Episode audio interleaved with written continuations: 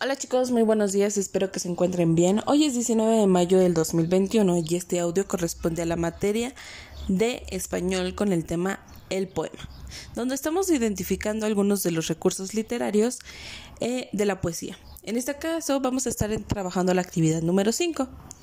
El día lunes comenzamos a trabajar un poquito de qué era la rima y ahorita nos vamos a enfocar a imágenes u objetos que rimen.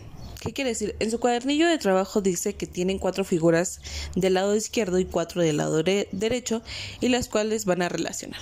Pero voy a cambiar esa actividad. Me van a, van a ir, van a buscar en su cuarto o en su casa cuatro objetos que rimen. Por ejemplo, el primero que sea cochino, que rime con tocino, no sé. Algo muy, de hecho es el mismo animal, pero eh, algo que rime. Cuatro parejas que rimen. Cuatro parejas de palabras, cuatro parejas de objetos que rimen. Esa será su actividad número 5. Su actividad número 6 es que ustedes van a colorear con una crayola la respuesta correcta a los siguientes indicadores.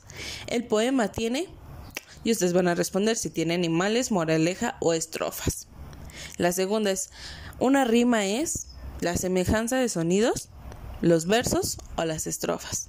Son dos cuestiones que ustedes van a estar respondiendo muy fácilmente y la última actividad por el día de hoy es que me van a enviar un audio diciendo un breve poema y sus características, que es lo que ustedes recuerdan que hemos estado trabajando entre ayer y entre hoy. Cualquier duda que tengan me pueden mandar un mensajito y se los voy a estar respondiendo vía WhatsApp.